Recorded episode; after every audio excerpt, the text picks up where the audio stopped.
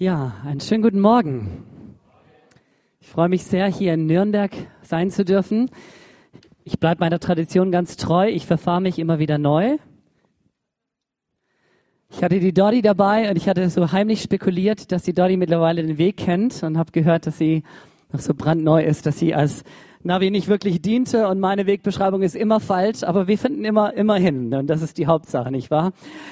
Ähm, ich dachte mir, ich bin nicht, ich weiß nicht, ob ihr den Film Cars kennt. Ihr Eltern unter uns kennen den Film Cars. Ich bin, ich bin begeisterter Familienvater von viereinhalb Kindern. Und jede, überall, wo ich bin, mache ich Werbung für Kinder. Also natürlich nicht, setzt die nicht einfach so in die Welt, sondern heiratet erstmal und dann versucht so viele wie möglich in die Welt zu setzen. Die sind einfach nur genial. Und wenn man Papa von vielen Kindern ist, dann kennt man auch so den einen oder anderen Kinderfilm. Ich bin begeistert von Cars. Cars ist eigentlich nichts anderes als der verlorene Sohn auf modern. Ähm, vielleicht habt ihr es noch gar nicht entdeckt, aber schaut mal diesen Film dort genau an. Und da gibt es so eine Randgeschichte. Und zwar finden zwei Menschen zufällig nach Radiator Springs. Und Radiator Springs ist so die, die Stadt total heruntergekommen, aber wird letztendlich die Stadt der großen Liebe, des Helden. Ähm, und unter anderem findet da ein Paar hin und die sind sich, die sind einfach zu stolz zu fragen, äh, wo es nach dem Weg lang geht. Und ganz am Ende äh, sieht man dieselbe Szene wieder. Sie sind total verstochen, total am Ende, total durstig, aber sie fragen immer noch nicht, wo geht's lang? Und mir kam heute Morgen, wie viele Menschen leben geistlich genauso wie diese Menschen? Sie sind zu stolz zu fragen, hey, wohin geht's? Äh, wer kann mir den Weg zu Gott zeigen? Und heute Morgen geht es ja darum, dass Gott uns gebrauchen möchte. Warum Gott uns gebrauchen möchte. Und einer der Gründe, warum Gott dich gebrauchen möchte, ist, weil du den Weg kennst. Weil du ein Wegweiser bist. Weil du sagen kannst, hey, ich bin an der Quelle des Lebens gewesen. Ich habe getrunken von dem, der sagt, wer zu mir kommt, der wird nie mehr durstig sein. Und ich habe getrunken und er hat diesen Lebensdurst in meinem Leben gestillt. Und deswegen kann ich den Menschen sagen, hey, ich bin ein Wegweiser. Und ich zeige diesen, diesen Menschen den Weg zu Gott. Wir waren an der Ampel. Ich habe nur das Fenster runtergemacht und die Dottie erzählte mir von den Franken, die ganz besonders freundlich sind und ganz besonders gerne Auskunft geben. Wir haben noch nicht Hallo gesagt und der Mann kam schon angerannt und wollte uns unbedingt den Weg zeigen. Ich dachte, ich bin Schwabe, ich schaff's auch allein. Ich es auch geschafft. Aber wie, weil letztendlich waren wir schon dankbar für diesen netten Herrn, der uns nochmal gesagt hat, dass wir gar nicht so falsch liegen. Und ich dachte mir, vielleicht könnten wir auch daraus ein bisschen was lernen. Warum möchte Gott uns gebrauchen? Äh, ich dachte mir, ich werde euch jetzt keine zehn Punkte Predigt halten, sondern euch mit hineinnehmen in eine Geschichte. Und ich lade euch einfach mal ein, so ein bisschen zu überlegen, warum gebraucht Gott Menschen? Es geht heute Morgen um vier Personen und diese vier Personen sind ganz unterschiedlich, aber wir werden sehen, dass jeder einzelne von oder jede einzelne von ihnen gebraucht wurde von Gott. Und aus ihrem Leben kann man einfach Prinzipien herausleiten. Ich hoffe, ihr wisst, dass ihr Geschöpfe Gottes seid. Und weil wir, äh, weil wir nicht zufällig da sind, sondern weil wir geschaffen sind von Gott, hat unser Leben Sinn und Wert. Dieses Mikrofon wurde von dem Menschen und letztendlich für den Menschen geschaffen. Und man muss es richtig gebrauchen, man muss es einstecken und so weiter und so fort. Dann funktioniert es, aber es hat einen Sinn und so ist auch unser Leben. Allein weil wir von Gott geschaffen sind, hat dieser Gott ein Interesse, unser Leben einzusetzen. Und die Bibel sagt, wir sind zu seiner Ehre geschaffen. Wir haben gerade einen Mario bei uns und Mario sagte, er ist auch begeisterter Vater. Und als er zum ersten Mal Vater geworden ist, fand er seine Kinder die schönsten der ganzen Welt. Und er traf dann andere Eltern, also Mario Warnschaffer aus Bonn, damit ihr das richtig hört, Pastor der CLW. Ich soll lieb äh, grüßen, Konsti. Und er sagte, als sein Kind geboren wurde, er war so begeistert von seinem Kind. Jetzt war er im Gespräch mit anderen Eltern und die waren überzeugt, dass ihre Kinder die schönsten sind. Und hier überall stellt er fest, alle sind so absolut überzeugt. Und ich dachte, ich muss das eigentlich gar nicht sein, meine sind es einfach. Nee, nee, Quatsch.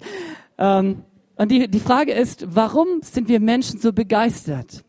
Und er sagte, letztendlich liegt es daran, als Gott den Menschen schuf, hat den Menschen in seinem Bild geschaffen. Und er sieht dich, er sieht sich in uns. Und er sagt, hey, das ist super, das ist herrlich. So ähnlich geht's uns auch. Ich weiß jetzt nicht, ob wir wirklich überzeugt sind, dass unsere Kinder die schönsten sind. Aber ich glaube, wir sind über, davon überzeugt, dass es unsere Kinder sind. Wertvoll, einzigartig, unsere Kinder. Wir leben in diesen Kindern irgendwie weiter. Ich sehe meine Kinder, ich habe heute den Vater vom, von der Dorin und vom Raffi zum ersten Mal so richtig gesehen und ich musste so lachen. Der Raffi ist ein Mitarbeiter bei uns und er ist ganz besonders. Und wenn du seinen Vater siehst, dann verstehst du, warum der Raffi so ist, wie er ist, ja. Das ist eins zu eins die, das Duplikat von ihm, nur 30 Jahre jünger oder älter. Und so, so ist es mit uns, oder? Das Leben geht weiter. Darf ich mal fragen, wer von euch ist schon Eltern, Vater oder Mutter? Seid ihr auch begeistert von euren Kindern? Also ich hoffe, ihr seid begeistert. Also ich möchte an dieser Stelle wirklich Werbung machen. Wie gesagt, viereinhalb haben wir schon. Und dabei soll es auch erstmal bleiben, aber mal schauen.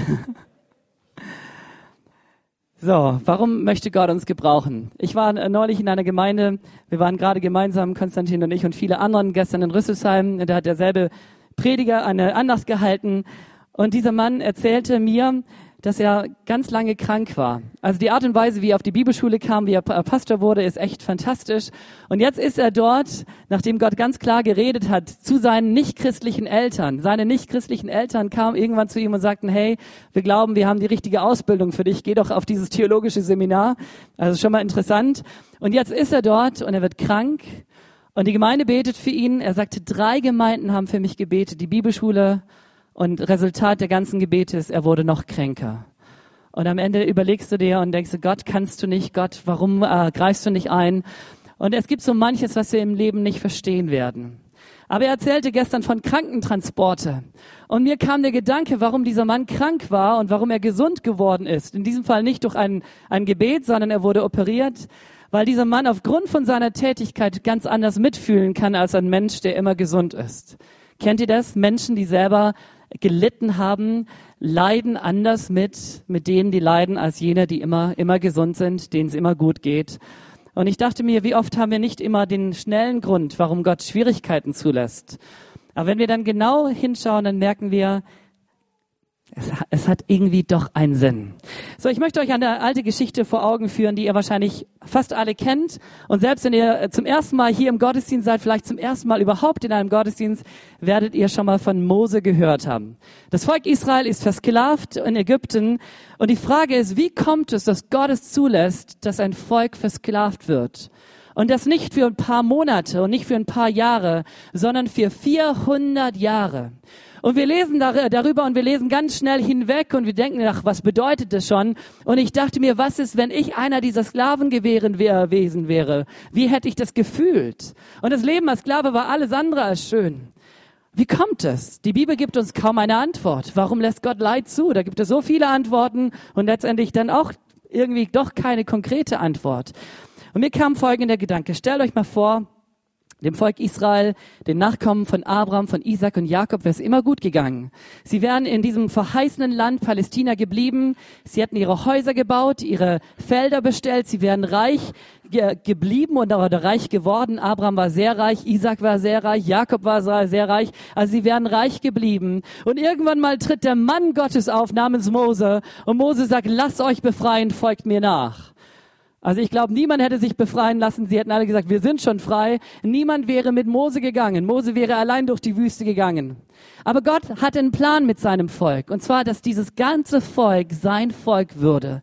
Dass sie gemeinsam einen Bund mit ihm schließen würden. Das gesamte Volk erlebte Befreiung. Sie erlebte, wie der Todesengel über Ägypten kam. Und weil das Blut geflossen war, das Blut des, der Lämmer, die sie selber geschlachtet hatten, war Leben und nicht Tod in ihrem Leben. Sie erlebten, wie, die, wie das Meer sich teilte.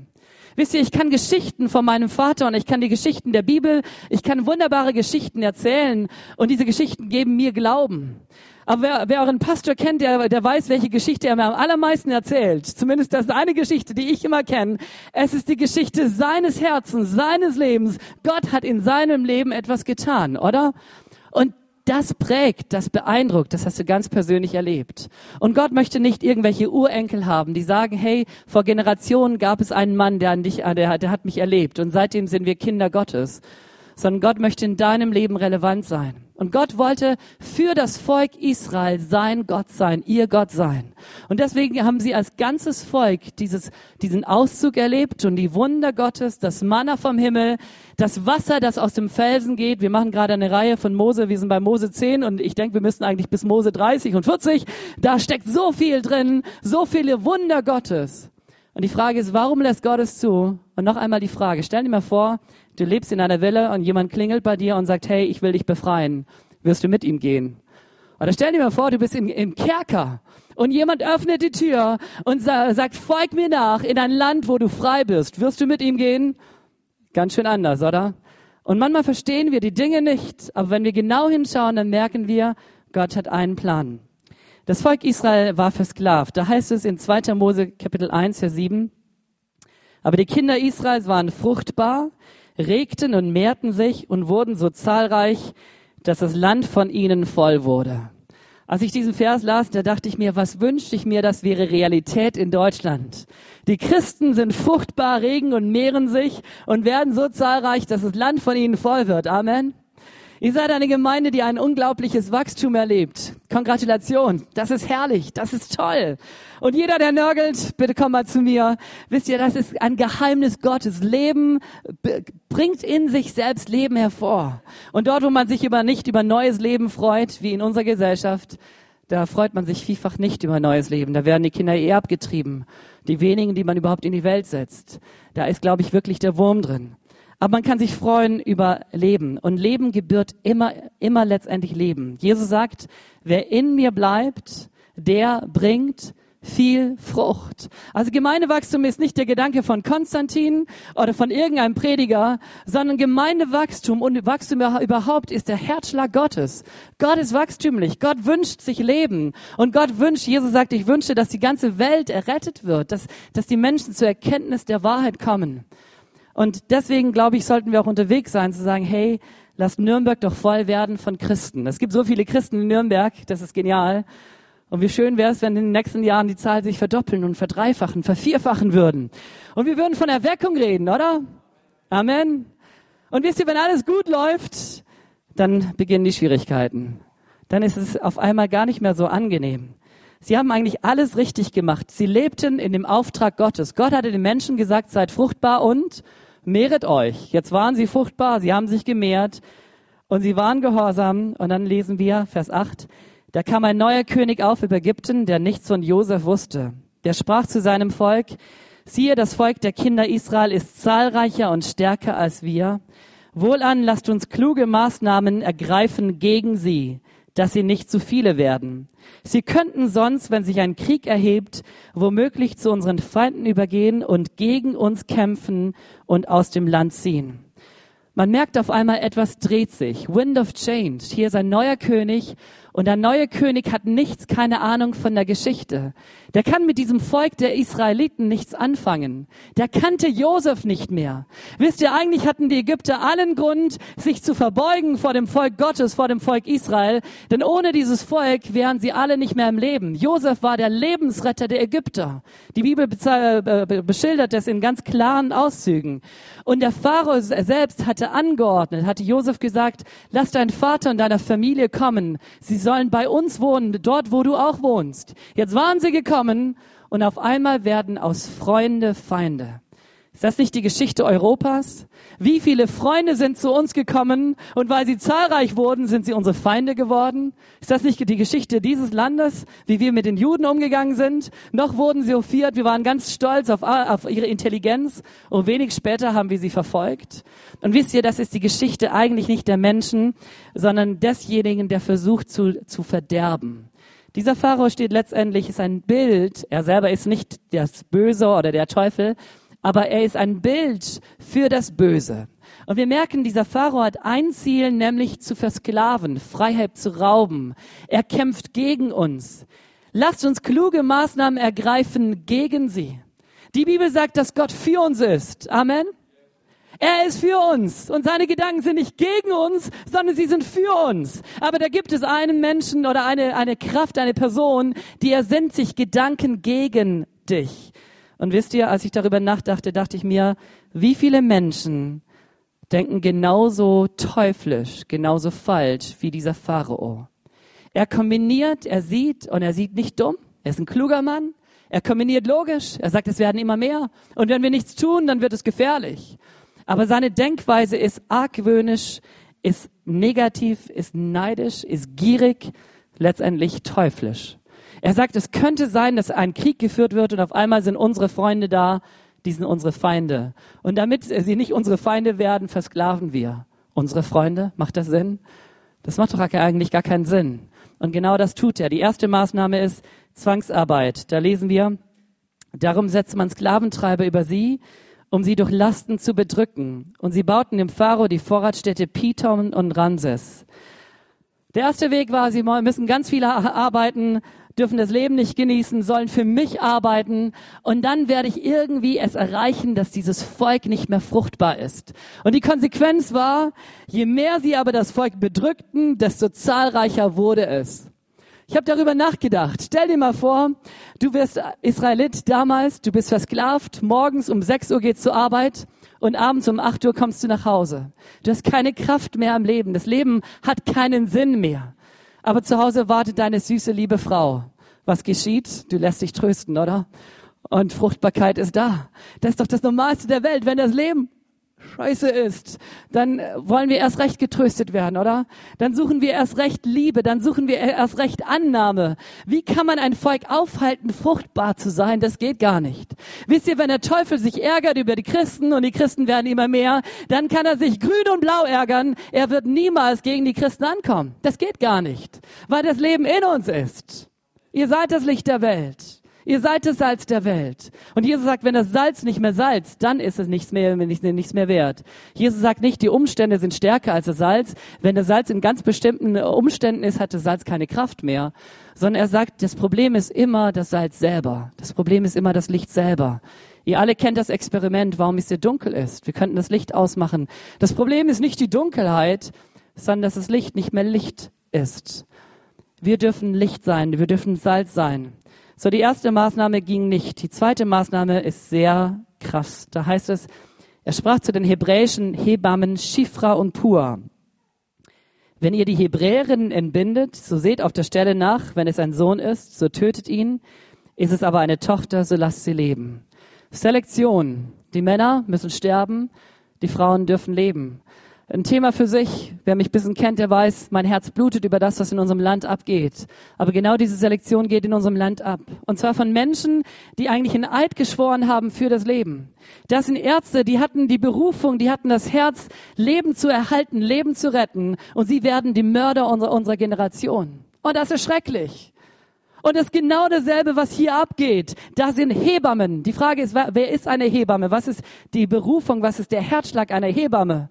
Ich habe darüber nachgedacht und ich dachte mir, eine gute Hebamme hat ein Herz, Leben zum, zu, zu retten, Leben zu erhalten und eine Frau in der schwierigsten Lage, in der schwierigsten Phase des Lebens einfach zu begleiten, dabei zu sein.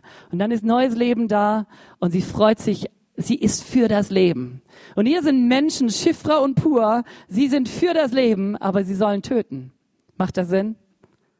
Und wisst ihr, von woher der Befehl kommt? Von dem Herrn aller Herren damals, von dem größten König der damaligen Zeit, vom Pharao. Und sie sind kleine, zwei, zwei kleine hebräischen Hebammen. Wie gehen sie damit um? In unserer, in unserer Gemeinde haben wir auch sehr viele Studenten, sehr viele Medizinstudenten. Und ich habe ihnen gesagt, wisst ihr, ich weiß nicht, wie die Gesetzeslage in zehn Jahren sein wird. Aber womöglich sagt unser Pharao, ihr müsst umbringen. Und die Frage ist, nach welchem Gesetz werdet ihr euch orientieren? Nach dem Gesetz des Landes? Nach dem Gesetz des Pharao? Pharao sagt, bringt um alle Männer? Oder nach dem Gesetz des Lebens, nach dem Gesetz Gottes? Und hier sind zwei Frauen, wir kennen nicht viel von ihnen, aber wir, wir, wir merken, diese Frauen werden gebraucht von Gott. Gott möchte Menschen gebrauchen. Menschen, die sich nicht beugen vor, vor irgendwelchen menschlichen Göttern, die sich nicht beugen vor dem Falsch, vor der Falschheit, vor der Lüge, die sich nicht beugen vor Pharao, sondern die sich beugen vor dem Gesetz des Lebens, die sich beugen vor Gott. Und was taten sie? Sie widersetzten sich diesem Befehl des Pharaos. Und da heißt es, und Gott segnete die Hebammen, die Gott fürchteten. Das Volk aber vermehrt sich und nahm gewaltig zu. Und es geschah, weil die Hebammen Gott fürchteten, baute er ihnen ihre Häuser. Möchtest du, dass Gott dein Lebenshaus baut? Ich weiß nicht, wie dein Lebenshaus aussieht. Aber ich bin davon überzeugt, wenn Gott dein Lebenshaus ausbaut, dann wird es so standfest und so schön, dass du sagen kannst, ich habe für das Richtige gelebt. Wofür lebst du? Mein Opa, ich glaube, er war damals 87 Jahre alt, ist so um den Dreh, wenig später ist er gestorben, schaute mich an mit Tränen in seinen Augen, sagte, David, ich habe mein Leben falsch gelebt. Ich habe es für die, auf die falsche Karte gesetzt. Ich hatte das falsche Ziel, die falschen Werte. Er ist irgendwann mal Christ geworden, so am Ende seines Lebens. Aber gelebt hatte er für Keine Ahnung wofür. Letztendlich, um sich selbst irgendwas zu beweisen für bisschen Geld. Und dann sagt er, aber dein Vater, der hat's genau richtig gemacht. Die Frage ist, wofür leben wir? Worauf setzen wir unser Lebenswerk? Möchten wir, dass Gott unser Haus baut, dann ist es gut, dass wir auch mit ihm bauen. Die dritte Maßnahme, die ist noch krasser. Da heißt es, der gebot der Pharao seinem ganzen Volk und sprach, werft alle Söhne, die ihnen geboren werden, in den Nil, aber alle Töchter das Leben. Gerade wir Deutschen sollten ein bisschen Ahnung haben, was das bedeutet, wie viel Hass solch ein Tun generiert. Wisst ihr, wir haben die Juden umgebracht. Aber wir können sagen, es waren ja gar nicht wir, sondern es waren irgendwelche Spezialisten. Vieles, vielfach haben wir es gar nicht mitbekommen. Und dennoch wissen wir, wir haben es getan. Wir stecken damit drin. Und den Hass, der daraus entstanden ist, den sehen wir. Damals muss es noch viel schlimmer gewesen sein. Da kam nämlich nicht die Armee des Pharaos und die hat die, die Erstgeborenen und die Männer und die, die Babys entzogen, sondern da haben die Nachbarn sich gegenseitig die Kinder gestohlen und in den Nil geworfen. Stell dir mal vor, du kriegst gerade ein Söhnchen und dein eigener Nachbar sieht es und schnappt dir deinen Sohn weg und schmeißt ihn in den Nil. Wie viel Hass muss in diesem Land gewesen sein? Das kann man sich gar nicht vorstellen. Und in diese Situation wird der Retter geboren. Tam, tam, tam, tam. Und unsere Vorstellung ist, dass der Himmel jauchzet und dass wir einen tollen Lobpreis haben, noch viel genialer als heute Morgen, mit Geigen und Trompeten und allem Möglichen. Und Gott, und Gott sagt, und mein Erlöser, mein Retter, siehe da, Moses. Aber so war es gar nicht, sondern er wurde geboren. Und da bin ich bei der nächsten Person. Und die Bibel sagt, und er kam und seine Mutter fand ihn schön. Und weil sie ihn schön fand, wollte sie, dass er lebt. Und ich dachte mir, tolle Frau. Mal ganz ehrlich, würde doch jede Mutter tun, oder? Welche Mutter wird nicht für das Leben ihres Kindes kämpfen? Und dieser, dieser Moses wird geboren ohne Name. Den Namen bekommt er später.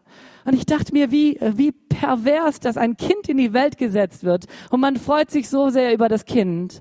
Man schenkt dem Kind keinen Namen. Das würden wir Deutschen nicht machen. Aber damals war das noch, noch seltsamer.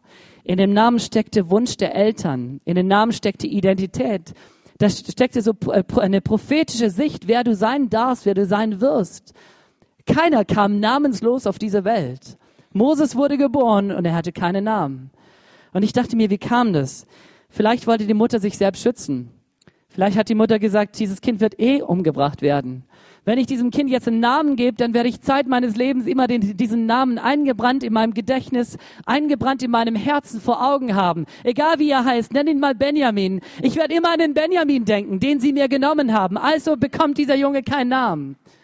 Oder vielleicht hat die Mutter gesagt, hey, die Miriam, der Aaron, das waren die großen Geschwister, die sind so begeistert von dieser süßen, von diesem süßen Knirps die werden diesen Namen doch nennen. Ist doch normal. Man spricht über Leben, man spricht über Erfolge, man spricht über Glück.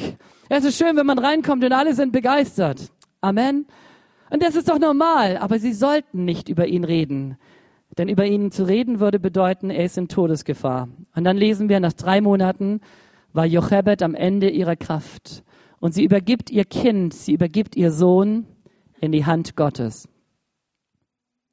Das lesen wir nicht sondern da heißt es, sie nahm ihr Kind und sie legte es in ein Schiffkästchen, schwimmfähig gemacht durch Pech und Teer.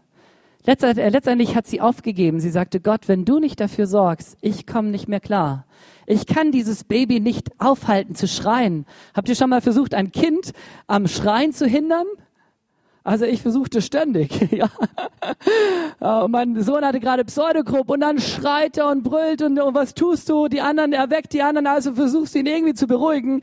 Aber es gibt eine Beruhigungsmethode, die nicht funktioniert und das ist, indem du den Mund zuhältst, oder? Ihr Eltern, das funktioniert nicht, die brüllen umso mehr. Und diese Frau hat sich gesagt, das geht nicht. Also ich muss mein Kind letztendlich irgendwie übergeben, sei es in die Hand Gottes, sei es im Schicksal, sei es was auch immer. Und jetzt kommt Gott in, äh, ins Spiel.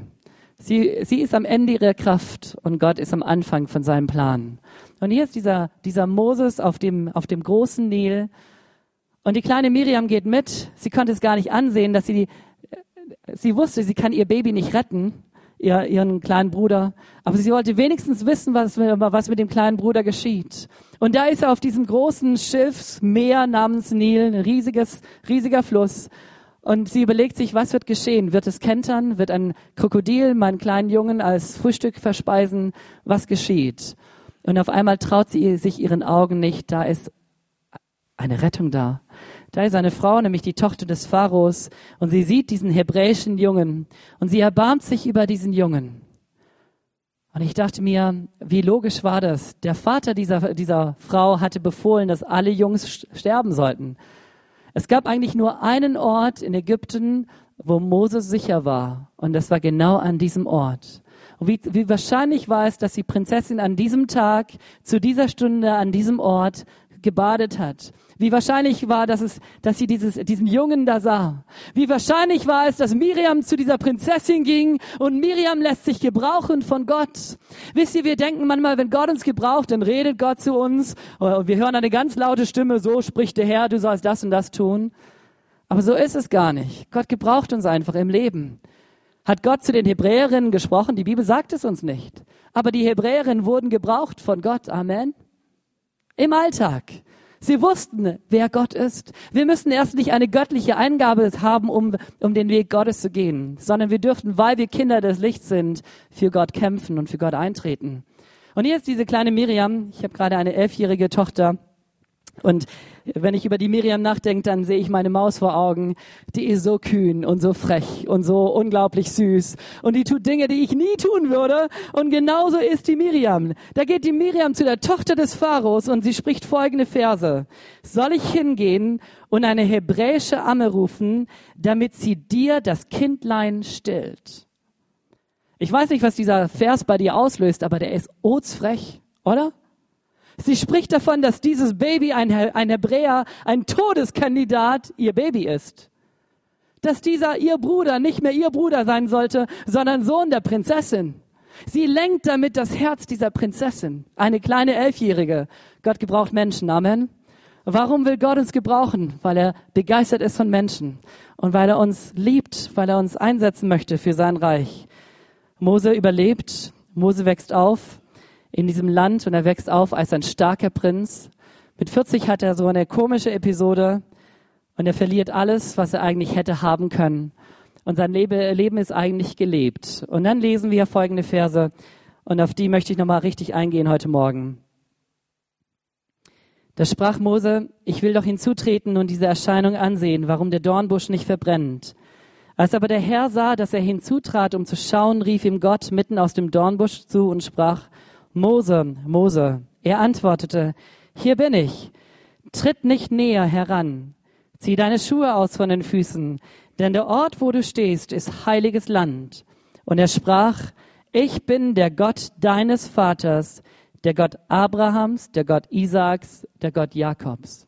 Mose war mittlerweile 40 Jahre in der Wüste. Vor 40 Jahren war er, hat er nicht gehandelt als ein Mensch, wer, wer er eigentlich war. Er war ein Leiter, er war ein Prinz, ausgebildet als Leiter. Leiter sind Menschen, die kopfgesteuert sind. Leiter sind Menschen, die wissen, was sie wollen. Aber in diesem Moment war er nicht nur Leiter, sondern war durchaus Mensch und war sehr bauchgesteuert und hat aus dem Ärger heraus, also aus dem Zorn heraus, aus, aus dem Affekt heraus jemanden umgebracht. Und ich kann mir vorstellen, dass er immer wieder, vielleicht 40 Jahre seines Lebens dachte, ich hätte mein Volk befreien können. Ich hätte einen Umsturz leisten können. Ich hätte dies und das machen. Vielleicht war er immer wieder am selben Gedanken und er musste kommen, aber ich habe es verratzt. Ich habe es nicht gemacht. Ich habe aus dem Bauch heraus gehandelt. Ich habe jemanden umgebracht und ich war selbst ein Todeskandidat auf der Flucht. Man nennt es Schaphologie, was dieser Mann betrieben hat. 40 Jahre, Jahre lang Hirte. Und in den Augen von Mose konnte, hätte er sagen können, Gott, wenn es dich gibt, wenn du der Gott Abrahams bist und wenn du dein Volk befreien willst, wenn du es zulässt, dass ich befreit werde, dass ich errettet werde aus dem Nil, warum hattest du nicht einen besseren Plan für mein Leben? Warum soll ich hier 40 Jahre als hoch ausgebildeter Mensch fähig, ein Volk zu führen, nur auf Schafe aufpassen? Macht der Sinn? Stell dir mal vor, du bist Professor, Doktor, Doktor und alles, was du tust, ist auf ein paar Schäfchen aufzupassen. Wie würdest du über dein Leben nachdenken? Würdest du nicht sagen, ich habe es eigentlich verratzt? Oder Gott, wo warst du? Gott, wo bist du? Und Gott kommt in sein Leben hinein und Gott sagt, und ich will dich gebrauchen. Amen. Dort, wo er keine Pläne mehr hatte, wo er keine Zukunft mehr sah, wo er dachte, das Leben ist vorbei, kommt Gott hinein und Gott sagt, und jetzt kann ich dich gebrauchen. Und ich habe darüber nachgedacht und ich dachte mir, wisst ihr, Mose war gebildet in aller Weisheit Ägypten, sagt die Bibel uns. Er war Professor, Doktor, Doktor. Aber Mose war auch gebildet in aller Weisheit der Wüste und in aller Weisheit als, als Hirte. Und das, was Gott wirklich für den Mose als Plan hatte, dafür brauchte er eine lange Aus, einen langen Ausbildungsweg. Dafür brauchte er dieses Wissen über die Wüste, die, dieses Wissen einer Herde, dieses Wissen, wie die Menschen sich eigentlich ver, verhalten. Und Gott vergleicht uns als, als Lämmer, die ziellos, irrlos in die Irre gehen. Und wenn wir dann das Volk Gottes anschauen, dann sind sie genauso dumm wie diese Schafe. Ständig irgendwie dabei, den falschen Weg zu gehen. Und Mose hatte gelernt, damit umzugehen. Jetzt kommt Gott hinein und Gott sagt, ich bin der Gott deines Vaters, der Gott Abrahams. Ich möchte dir sagen, wenn Gott in dein Leben hineinkommt, dann spricht er dir Identität zu. Vielleicht weißt du nicht, wer du bist. Vielleicht weißt du nicht, woher komme ich. Vielleicht hast du nicht mal einen Bezug zu deinen Eltern. Mose, ich kann mir vorstellen, auch wenn er wusste, er ist Israelit, wusste nicht wirklich, wer bin ich wirklich. Er kannte seinen Vater nicht wirklich. Seine, seine Mutter hat er gesehen als ein Baby. Meine Mutter starb, als ich sieben Jahre alt war. Ich kann dir sagen, wie viele Erinnerungen ich von meiner Mutter habe. Keine. Das ist leider wahr. Ich, die Erinnerungen bestehen aus Fotos und aus Erzählungen, aber nicht aus Live-Erinnerungen. Vielleicht gibt es da tiefen psychologische irgendwelche Erinnerungen, die mögen alle da sein, aber ich kann dir kaum eine Begebenheit erzählen und ich war sieben Jahre alt. Also Mose wurde gestillt, der hatte keine Erinnerung mehr von seinen Eltern. Der wusste nicht, wer bin ich wirklich. Und Gott kommt in sein Leben und Gott sagt, ich bin der Gott deines Vaters. Hört ihr diesen Gedanken? Damit spricht Gott diesem Mose Identität zu. Ich weiß, zu welchem Volk du gehörst. Ich weiß, zu welcher Familie du gehörst. Ich weiß, wer dein Vater ist. Und ich bin der Gott deines Vaters. Das bedeutet, ich will dein Gott sein. Amen. Ich glaube, das ist ganz, ganz wichtig. Wir müssen beim Anfang anfangen. Gott will uns nicht nur gebrauchen, sondern Gott möchte wissen, dass wir wissen, wer er ist und wer wir sind. Und dann geht er hin und sagt, so geh nun hin, denn ich will dich zu Pharao senden, damit du mein Volk, die Kinder Israels aus, Ägypten befreist. Kennt ihr die Frage, Gott, ich weiß nicht, was der Plan für mein Leben ist? Oder kennt ihr die Aussage, hey, wofür bin ich da? Ich kann dir sagen, freu dich, wenn du es nicht weißt. Sei glücklich, wenn Gott noch nicht konkret geredet hat. Freu dich, dass du hier in Nürnberg bleiben darfst. Denn wenn Gott konkret redet, dann ändern sich Dinge, oder? Vielfach. Also Gott hat konkret zu Mose geredet und Mose wusste, dieser Auftrag, das ist ein Selbstmordkommando. Dieser Auftrag, dem werde ich nie im, nie im Leben gerecht. Ich will ihn mal ein bisschen übertragen. Es wäre nichts anderes, als dass Gott dem Michael oder Jochen beruft, wen auch immer, einen von euch beruft und er sagt, geh ab nach China und geht dort zum Pharao von China. Das ist ein bisschen kompliziert, die haben so ein bisschen viele Köpfe da, aber letztendlich hat einer das Sagen und sag ihm, lass, die, lass Tibet frei. Wie erfolgreich wirst du sein? Wie erfolgreich würde einer von uns sein? Wir würden sagen, Gott, ich glaube, ich habe mich gerade verhört. Ich muss nochmal zu Jugend mit einer Mission, um wirklich herauszufinden, wie ich wirklich deine Stimme höre. Also freu dich, dass Gott noch nicht so klar geredet hat, oder? Wisst ihr, was Jesus uns sagt? Jesus sagt, mir ist gegeben alle Gewalt im Himmel und auf Erden. Darum geht hin. Also er hat uns einen Auftrag gegeben in alle Welt. Und zwar, es fängt hier in Nürnberg an für euch Nürnberger. Für mich Ulmer fängt es in Ulm an. Oder in Blaustein, wo ich lebe, ja? Geht hin in alle Welt und seid meine Zeugen. Jesus sagt, wie mich der Vater gesandt hat, so sende ich euch. Die Frage ist, wie wurde Jesus gesandt? Jesus wurde äh, gesandt als ein Geschenk Gottes für die Menschen. Jesus, sein Leben war ein Geschenk für die Menschen. Wie bist du gesandt? Bist du ein Geschenk für die Menschen? Das ist deine Berufung. Das ist meine Berufung.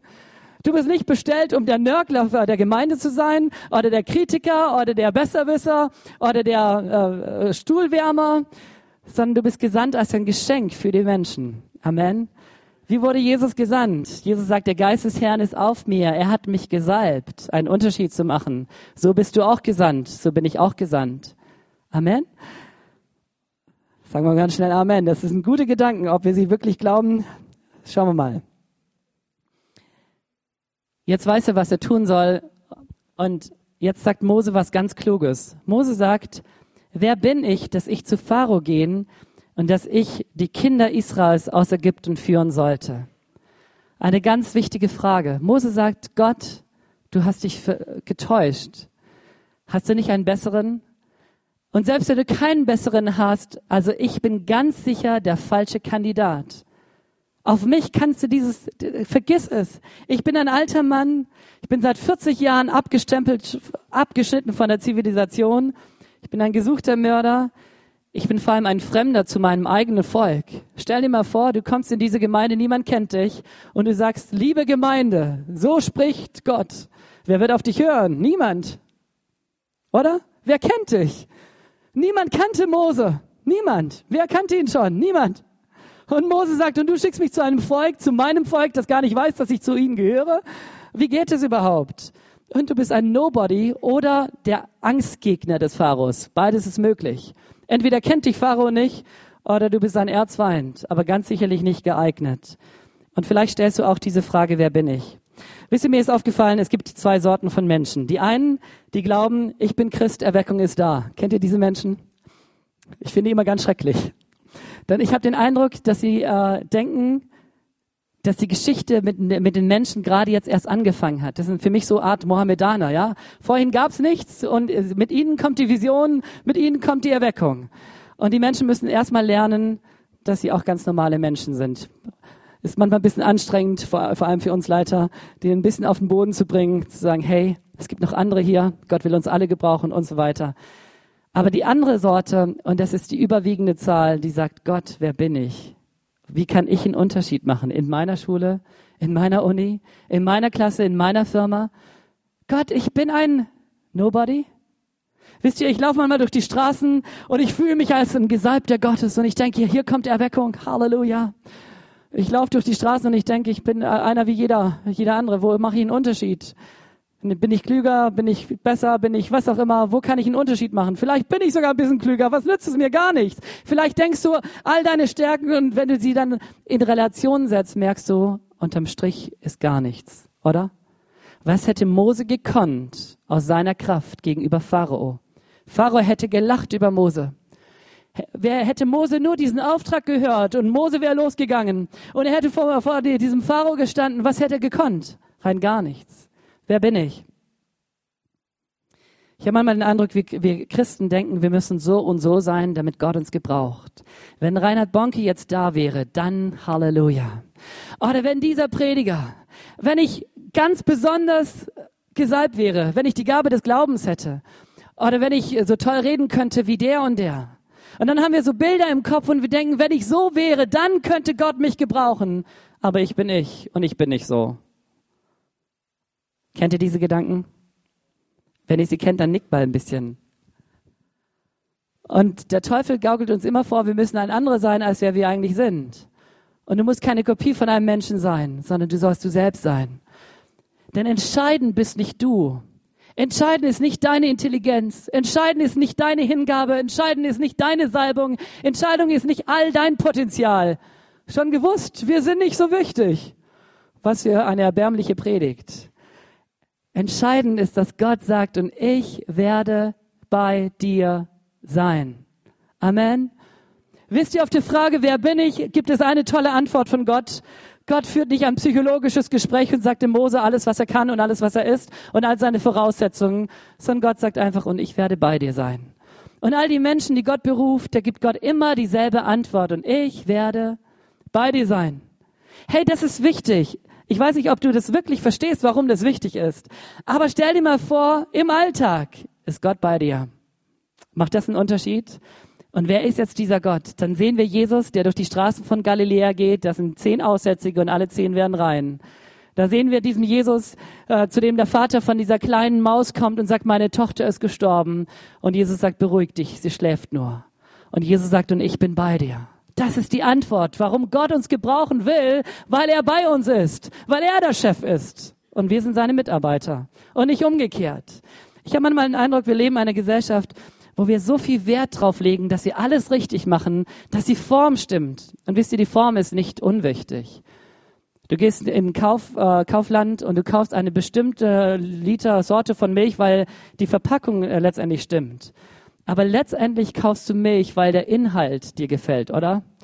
Und ich glaube, der Inhalt ist immer noch das Entscheidende. Auch wenn die Form nicht unwichtig ist. Und wir arbeiten an der Form als Gemeinden. Wir müssen schauen, dass wir relevant sind. Und so eine alte Gemeinde wie Nürnberg hat es äh, durchlebt und das ist wunderbar. Neues Gesicht da. Halleluja. Inhalt ist immer noch derselbe, oder? Inhalt ist immer noch Jesus. Unsere alte Ulmer Gemeinde, was haben wir äh, sie für auf den Kopf gestellt? Und der Inhalt ist immer noch, Jesus rettet und Jesus heilt. Und Jesus ist bei uns alle Tage bis ans Ende der Welt. Amen. Amen. Wir laden die Menschen immer noch ein zu Jesus. Es ist Jesus, den wir ehren. Und dieser Jesus sagt, und ich bin bei dir. Die zweite Frage, die Mose stellt, ist gleich am Ende, wer bist du Gott? Mose sagt, ich soll von dir reden, ich weiß gar nicht, wer du bist. Kennst du Gott? Weißt du, wer Gott ist? Und Mose sprach zu Gott, siehe, wenn ich zu den Kindern Israels komme und zu ihnen sage, der Gott eurer Väter hat mich zu euch gesandt, und sie mich fragen werden, was ist sein Name, was soll ich ihnen sagen?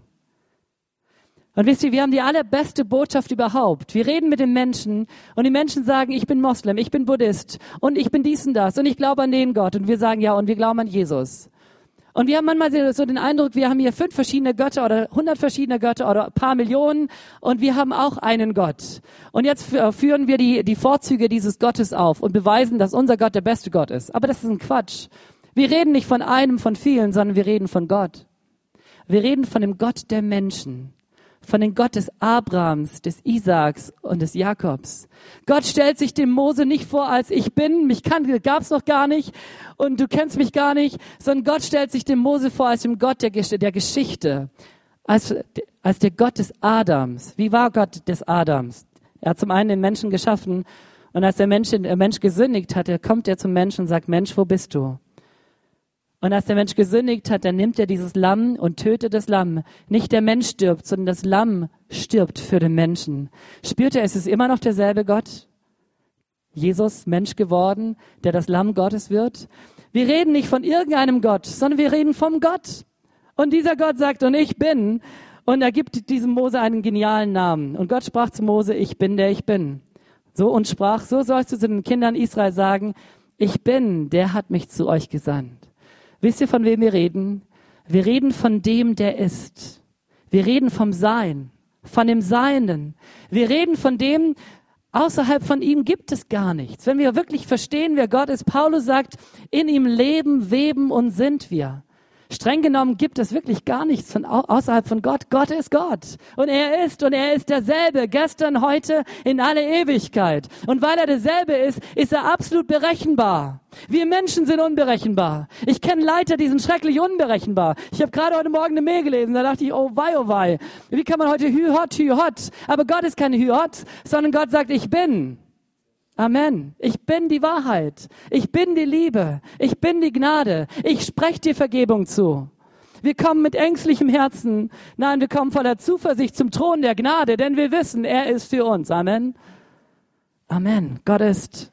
Aber Gott ist nicht nur, sondern Gott stellt sich vor als der Gott von uns Menschen. Der Gott des Abrahams, des Isaaks und des Jakobs. Ich dachte mir, ich habe euch mich gerade vorgestellt. Wissen noch, wie ich heiße? Wie habe ich mich wirklich vorgestellt? Ich habe mich vorgestellt als Vater von viereinhalb Kindern, oder? Meine Frau heißt Pia. Also ich habe mich gar nicht vorgestellt mit meinem Namen, sondern in Bezug auf etwas, in Bezug zu meinen Kindern, weil meine Kinder mir wichtig sind.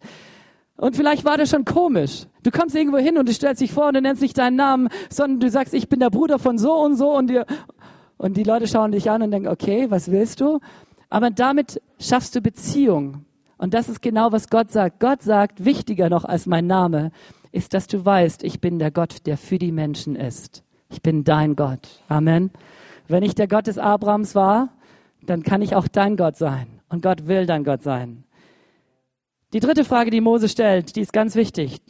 Da sagt Mose, ist ja nett, dass ich jetzt weiß, wie du heißt, aber es nützt mir nichts. Denn wenn ich zu meinem Volk gehe, sie werden mir einfach nicht glauben. Und wisst ihr, Gott diskutiert nicht mit Mose. Gott sagt nicht, hey, pr probier's doch einmal, geh doch einmal mal hin, vielleicht glauben sie dir doch. Gott sagt, du hast recht. Mose war gar nicht dumm. Mose sagte, sie werden mir nicht glauben. Und Gott sagt, ich gebe dir drei Zeichen in die Hand. Als ich darüber nachdachte, dachte ich mir, dasselbe geschieht heute. Gott sagt, und ich werde bei euch sein alle Tage bis ans Ende der Welt. Und ich sende euch und diese Zeichen werden folgen. Als Jesus hier durch die Welt lief, da hat er nicht nur die wunderbarsten Ansprachen gehalten, sondern er hat Zeichen getan, damit die Zeichen zeigen, wer er ist. Da heißt es immer wieder, und diese Zeichen tat er, damit sie sahen, damit sie erkannten, wer er ist. Halleluja. Dann liest du das Johannesevangelium und immer wieder kommt genau derselbe Gedanke vor. Ich lese mal ein paar Verse vor. Johannes 6, Vers 2. Es folgte ihm eine große Menge nach, weil sie seine Zeichen sahen, die er an den Kranken tat. 6, Vers 13. Als die Menschen das Zeichen sahen, das Jesus getan hatte, sprachen sie, das ist wahrhaftig der Prophet, der in die Welt kommen sollte. Das lauteste Zeichen war letztendlich, dass er starb. Das haben sie nur nicht verstanden. Das laute Zeichen, was sie verstanden haben, war, der, war Lazarus, begraben, stinkend. Und Jesus kommt vorbei und er sagt, ich bin die Auferstehung und das Leben. Lazarus, komm heraus. Und dieses Zeichen war so laut, dass sie sagen, er muss sterben. Warum? Das Zeichen verriet, wer er war. Ein Zeichen ist nicht nur irgendetwas. Und wisst ihr, wir denken manchmal, Jesus heilt, damit es uns gut geht. Das stimmt. Aber Jesus möchte auch heilen in der Gemeinde, um zu zeigen, wer er ist dass er Gott ist, dass er immer noch derselbe ist, um seinem Namen die Ehre zu geben, dass die Menschen nicht anders können, als zu sagen, hier ist Gott in ihrer Mitte. Amen. Wir denken, Gott wirke, damit es uns gut geht. Und Gott sagt, ich will wirken, damit die Menschen an mich glauben. Das ist ein Zeichen. So, welche, welche Zeichen gab äh, Gott dem Mose? Das erste Zeichen ist bisschen spacey. Der hat den Stab und aus diesem Stab wird eine Schlange. Ich habe als Kind darüber nachgedacht. Ich dachte, es passt nicht ganz zusammen. Die Schlange ist doch Symbol des Teufels und Symbol der Sünde und all diese Dinge. Und sein, sein Stab wird zur Schlange. Bisschen komisch. Ich kann euch ein bisschen die Erklärung äh, geben, aber die Zeit reicht mir jetzt nicht. Fakt ist, Leben kommt in dieses leblose Holz. Und dann greift er wieder diese Schlange und es ist wieder ein Stab. Und dieses Zeichen setzt äh, Mose ein vor Pharao. Und Pharao wusste, hier ist ein Stärkerer als ich. Ich kann nicht gegen seinen Gott kämpfen. Sein Gott ist stärker. Und dennoch kämpft Pharao. Wie viele Menschen sind so dumm wie Pharao, dass sie spüren, gegen Gott komme ich nicht an. Gott ist Gott. Und dennoch entscheiden sie sich mit diesem Kampf auf Gott. Und ich kann dir sagen, kämpf nicht zu lang mit Gott. Es lohnt sich nicht. Du wirst der Verlierer sein. Von Pharao heißt es immer wieder, und er verhärtete sein Herz. Und irgendwann heißt es, und Gott verhärtete das Herz des Pharao weil er nicht demütig anerkannte, dass es eine Macht über ihn gab. Er erklärte sich selbst zu Gott. Wie viele Menschen erklären sich selbst zu Gott, statt Gott zu ehren? Das erste Zeichen, Holz wird einer Schlange. Das zweite Zeichen ist, seine Hand wird aussätzig, schneeweiß und wieder rein. Ich dachte, hey, das ist ja ein bisschen Magie, oder? Zaubertrick. Hey, liebes Volk, ich bin Mose und ich kenne den Namen Gottes. Und schaut mal dieses Zeichen. Und dann liest du von Jesus und Jesus gab nicht nur diese Zeichen, sondern Jesus heilte die Aussätzigen. Amen. Amen. Das ist krass. Und das letzte Zeichen, er verwandelt Wasser in, in Blut. Und das ist eigentlich ein Zeichen, dass er über das Gericht verfügt. So, die Menschen, Mose bekam diese Zeichen und wir, du und ich, wir bekommen sie auch. Da heißt es, und diese Zeichen werden folgen denen, die da glauben. Sie werden, werden ihre Hände auf die Kranken legen und es wird besser werden.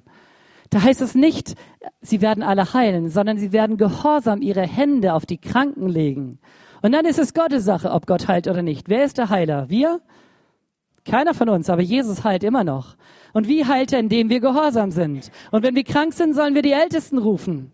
Markus Göhner, Pastor in Kreisheim, erzählte, wie er krank war, zwei Wochen lang, und dann wurde, äh, wurde aus dieser Krippe eine richtige Lungenentzündung, und der Arzt sagte, so schnell wie möglich in die Klinik, wir müssen dich stationär behandeln. Und plötzlich kam ihm dieser Gedanke, die Bibel sagt, wenn jemand leidet, so rufe er die Ältesten. Jetzt ist er selber der Pastor, und er rief die Ältesten an und sagte, kommt schnell zu mir, salbt mich mit Öl. Und sie kamen, und er sagte, eine Stunde später war ich völlig gesund. Warum? Gott liebt es, wenn wir gehorsam sind, wenn wir uns an seinem Wort ausrichten. Wenn ihr krank seid, dann ruft die Ältesten. Das ist ein biblisches Prinzip. Und wir sollen unsere Hände auf die Kranken legen und es wird besser werden. Ich glaube das. Ich glaube nicht, dass sie immer spontan gesund werden. Das steht auch dort nicht drin. Aber es wird besser werden. Und das sind so Zeichen, die Gott uns auch mitgibt. Der vierte Grund und der letzte Grund ist, ich bin kein Mensch, der reden kann. Ich höre so viele Deutschen, die genau das sagen. Ach Herr, ich bin kein Mann, der reden kann. Ich bin es von jeher nicht gewesen und ich bin es auch jetzt nicht, seitdem du mit deinem Knecht geredet hast, denn ich habe einen schwerfälligen Mund und eine schwere Zunge. Seht ihr lauter Deutsche vor euch? Ich sehe lauter Deutsche, die sagen, wir können alles, wir können nur nicht reden. Wir können alles, wir können nur nicht predigen. Wir können alles, wir können nur keine Zeugen sein. Und unsere Zunge ist so schwer. Und sie, seitdem wir jetzt Christen geworden sind, ist unsere Sprache immer noch so schwer. Dabei reden sie viel zu viel. Jeder Einzelne. Wenn ich den Menschen zuhöre, denke ich, was plappern die nur? Und dann geht es darum, den Mund aufzumachen für Gott und dann werden sie ganz leise. Vielleicht sollten wir es mal, mal auf den Kopf stellen, dass wir nicht ganz so viel reden und für Gott umso mehr. Die Worte Gottes aussprechen wir auch nicht ganz falsch. Ich liebe die Antwort, die Gott dem Mose schenkt. Wisst ihr, was er für eine Antwort er gibt? Gott sagt, wer hat dem Menschen den Mund gemacht? Was ist dein, deine Schwäche? Wo definierst du dich als, ich kann nicht, ich schaffe es nicht, ich kann nicht reden, ich kann nicht auftreten, ich bin zu schüchtern, ich bin zu, ich, hallo, ich bin ich, kennt ihr das? Hallo? Du willst etwas Gott von mir, das ich gar nicht geben kann, denn ich bin ich. Und wir machen uns zu Gott. Und Gott sagt, völlig äh, egal, wer du bist, ich habe dich doch gemacht. Habe ich nicht deine Zunge gemacht? Und wenn ich sie gemacht habe, bin ich dann nicht in der Lage, diese Zunge einzusetzen für meine Zwecke? Bin ich dann nicht in der Lage, dich so zu gebrauchen, dass du mein Diener, meine Dienerin sein kannst? Wisst ihr, ich finde diesen, mit Gott zu hadern ist immer schlecht. Wir ziehen immer den kürzeren. Und Gott sagt, und ich will dich gebrauchen. Und ich werde bei dir sein. Und du darfst wissen, dass ich Gott bin. Wir reden nicht von irgendjemanden. Und ich werde nicht nur bei dir sein, sondern mein Heiliger Geist wird dich befähigen, dich tragfähig zu machen. Ein ganz wichtiger Gedanke. Das Volk Gottes Murte da schenkt Gott dem Mose den Heiligen Geist auf die Ältesten. Und da heißt es in Joel, und eine Zeit wird kommen, da werde ich meinen Geist ausgießen auf alles Fleisch. Und wir gehen nicht zu den Menschen nicht befähigt, sondern wir gehen als Gesalbte Gottes, gesalbt vom Heiligen Geist. Nicht damit wir rumlaufen und sagen, wir sind Pfingstler, hört uns zu, wir reden in Sprachen, sondern damit wir tragfähig werden. Sie wurden erfüllt mit Gottes Geist und bekamen den Mund, Zeugen Gott, den Mut, Zeugen Gottes zu sein. Wenn Gott dich und mich äh, befähigt und mir einen Auftrag schenkt, dann schenkt er uns auch seine Salbung dazu. Und darum darf man auch warten, darf man auch ringen und darf man auch sagen, Gott, hier bin ich. Und dann sagst du, und ich kann nicht reden. Wisst ihr, ich habe darüber nachgedacht. Ich habe so viele Theorien dazu gehört. Ich weiß nicht, ob das stimmte, aber er glaubte es. Und Gott sagt, es ist nicht wichtig, was du glaubst. Entscheidend ist, ist, was ich sage. Und Gott sagt, alles Gold und Silber ist doch mein. Wer ist unser Gott? Unser Verstand, unsere sichtbare Realität oder, oder Gott?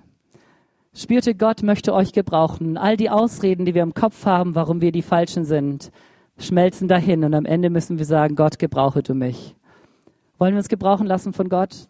Von dem Gott, von dem wir kommen, dessen Gedanke wir sind, der uns liebt, der sagt, du bist einmalig und ich habe einen wunderbaren Plan für dein Leben. Vielleicht sagst du, ich kenne den Plan immer noch nicht.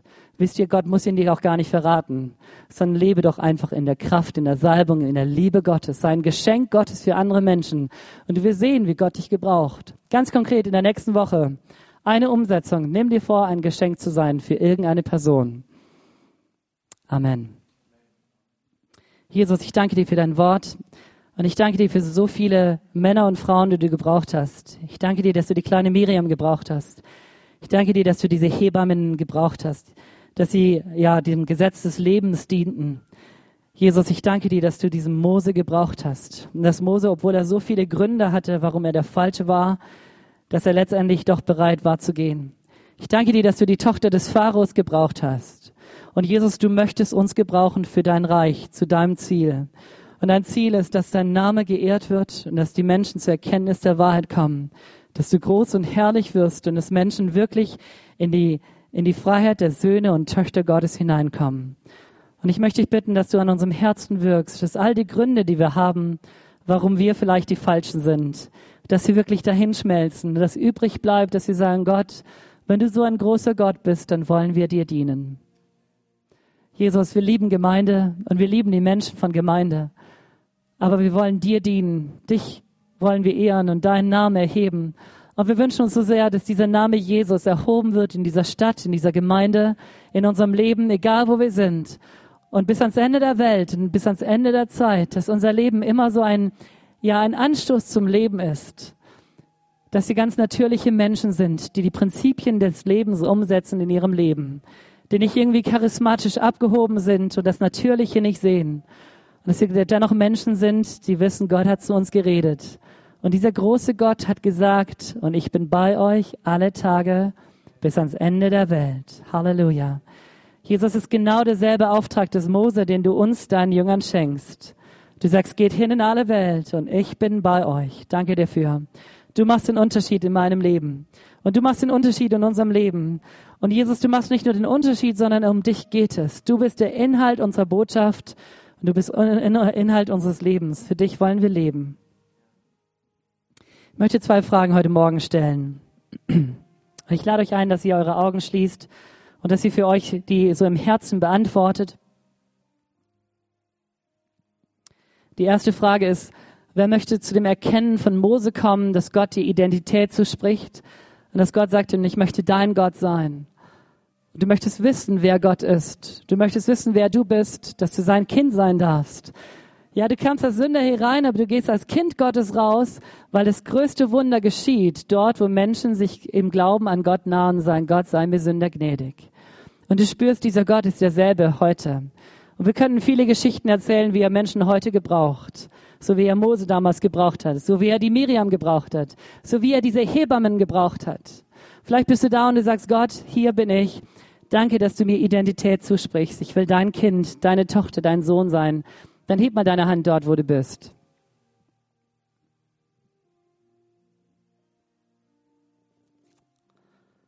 Dankeschön.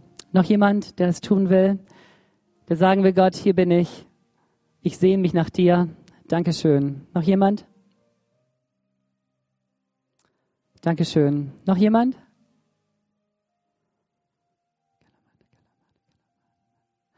Die zweite Frage, die ich stellen will, ist, Gott sagt, und ich will dich gebrauchen. Und du hast so viele Gründe, warum Gott dich nicht gebrauchen kann. Möchtest du entweder, entweder endlich demütig werden und Gott Gott sein lassen und du bist sein Geschöpf und sein Diener und du möchtest sagen, Gott, hier bin ich und ich will dir dienen mit Haut und Haar, mit deinem Geist, mit deiner Salbung, mit deiner Kraft, mit deinem Wort. Ich will ein Diener deines Wortes sein. Ich will ein Geschenk Gottes für die Menschen sein. Darf man eure Hände sehen? Jeder, der das will, so von Herzen, so wie ein Mose, der sagt, okay, einverstanden, hier bin ich. Die letzte Frage ist, wer von euch sagt wie Mose, ich kann nicht reden? Vielleicht ist ein, dein Grund ein ganz anderer, aber du hast einen Grund im Leben und für dich ist dieser Grund äh, Wahrheit. Und Gott sagt, habe ich nicht deinen Mund gemacht? Gibt es da Menschen, die bekennen wollen, hey, Gott soll Gott sein und nicht diese Lüge meines Lebens? Und nicht diese falsche Festlegung, auch wenn ich sie selbst so erlebe, soll mein Gott sein, sondern Gott, dann darfst du auch mal deine Hand heben. Jesus, du möchtest uns gebrauchen zu deiner Ehre. Und ich danke dir, dass du hier so viele Menschen schon befähigt hast und dass so viele unterwegs sind. Und ich wünsche mir, dass dieses Feuer nicht kleiner wird, sondern dass es stärker wird. Und dass es ja ganz viele Herzen in Brand, äh, Brand setzt, dass Menschen errettet, befreit werden, dass Menschen dem Leben begegnen, indem sie diesen wunderbaren Menschen hier begegnen. Amen.